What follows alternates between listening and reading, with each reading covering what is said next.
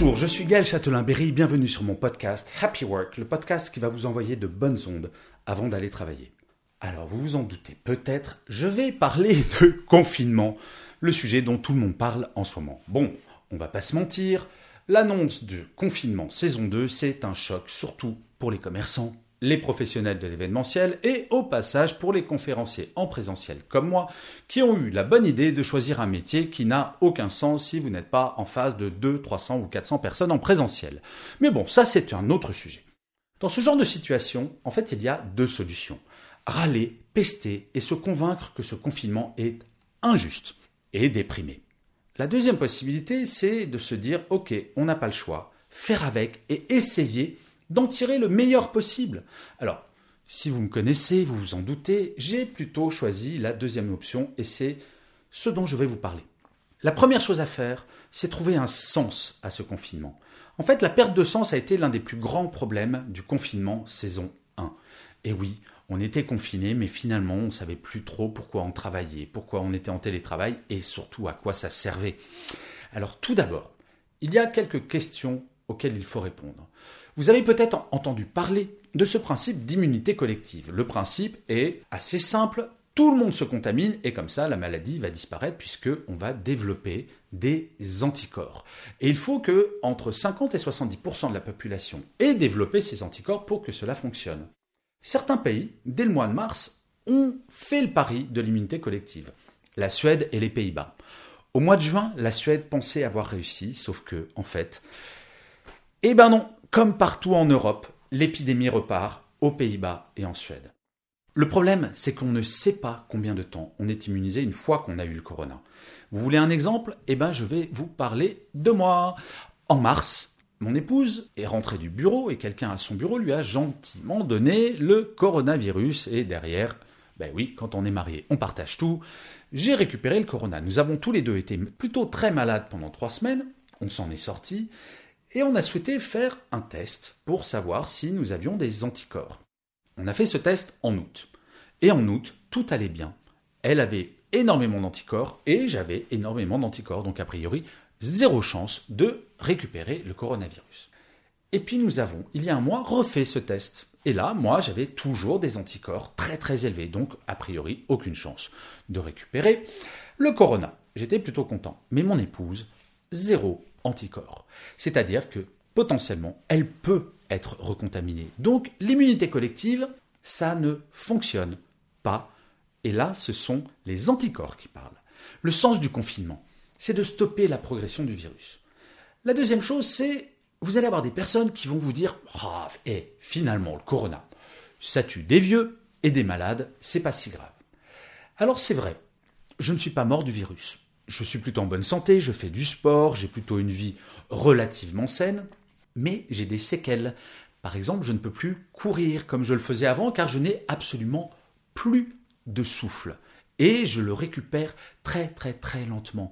Et en fait, beaucoup d'anciens malades, y compris des jeunes de moins de 30 ans, ont des séquelles très sérieuses, y compris des séquelles neurologiques. Et on ne sait pas si ça va durer un mois, deux mois, ou si c'est à vie.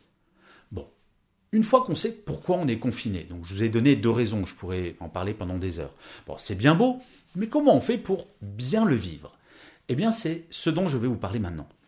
En fait, le Covid et le confinement, c'est un petit peu comme une maison hantée. Je ne sais pas vous, mais quand j'étais ado, on allait dans des fêtes foraines avec mes copains et il y en a certains qui aimaient les maisons hantées. Moi, je détestais ça, mais pour faire partie du groupe, bah, je les accompagnais, forcément. Et j'arrivais à le faire, à dépasser ma peur, parce que je me disais, bah, il y a une porte de sortie, et ça va durer 5, 10 minutes, un quart d'heure peut-être. Mais j'y allais parce que ça avait un temps déterminé. Le Covid, c'est comme une maison hantée dans laquelle il n'y aurait pas de porte de sortie. Bref, c'est une horreur. On a un truc qui nous fait flipper et on ne sait pas quand on va en sortir. C'est le fait de ne pas savoir quand arrivera la fin.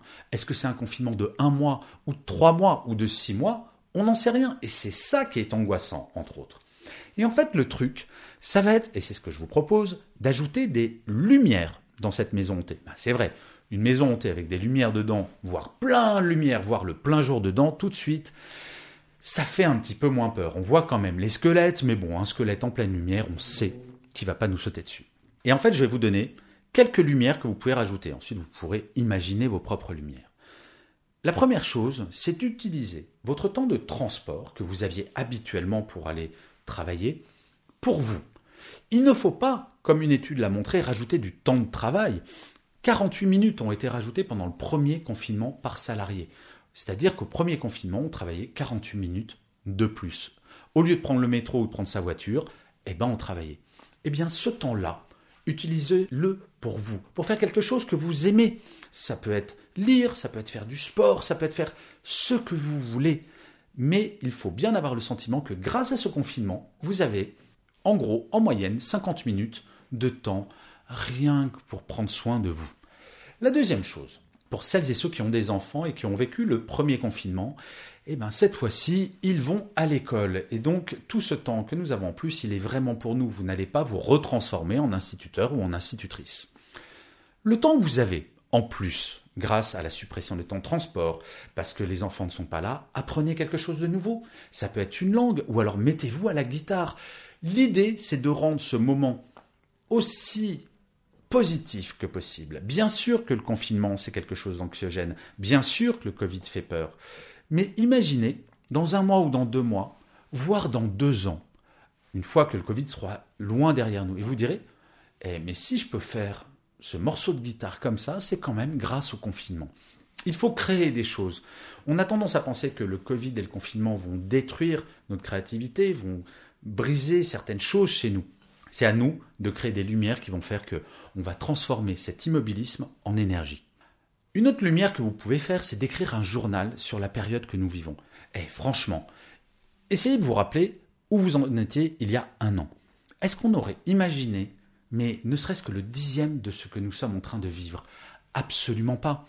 Écrivez un journal et vous verrez, vous le relirez dans dix ans et vous vous direz Waouh, c'était ça, c'était incroyable. Et qui sait, peut-être que ce journal, vous en tirerez un roman ou un livre qui sera publié dans quelques mois ou dans quelques années. Bref, écrivez, vous allez voir, ça aide vraiment à comprendre la période et à la passer de façon plus positive.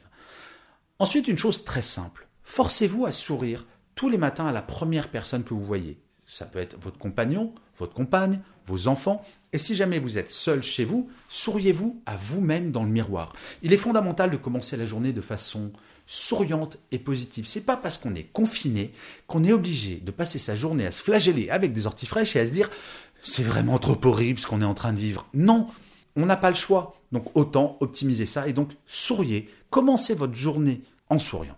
Et enfin, adaptez vos horaires. Ne faites pas que travailler ce qui sera possible si vous appliquez les points précédents. C'est-à-dire qu'il faut vraiment profiter de cette période de confinement pour faire que votre rythme soit adapté à votre travail. Si vous avez envie de travailler de 8h du matin jusqu'à 11h, de faire une pause de 11h à midi, de reprendre jusqu'à 14h et de déjeuner qu'à 14h30, libre à vous. On peut enfin faire ce que l'on veut. Bien entendu, le travail va être fait mais il faut que vous ayez conscience que ce confinement va vous permettre de prendre beaucoup plus soin de vous et d'avoir un rythme physiologique qui vous corresponde totalement. Ce que nous faisons là, le confinement je veux dire, c'est fondamental. On n'a aucune idée de combien de temps ça va durer. Mais essayons de mettre ce temps à profit au lieu de déprimer. Faisons quelque chose de positif à partir de quelque chose qui est profondément négatif. Et vous allez voir, une fois que le corona sera parti, on se dira, OK, c'était dur, mais on en a fait quelque chose vraiment de chouette. Et je finirai cet épisode de Happy Work, comme d'habitude, par une citation. Pour celui-ci, j'ai choisi une phrase de Antonio Gramsci qui disait Le pessimisme de la connaissance n'empêche pas l'optimisme de la volonté. Je vous remercie mille fois d'avoir écouté ou regardé, si vous êtes sur YouTube, cet épisode de Happy Work. Je vous dis rendez-vous au prochain épisode et d'ici là, surtout en ce moment, prenez soin de vous.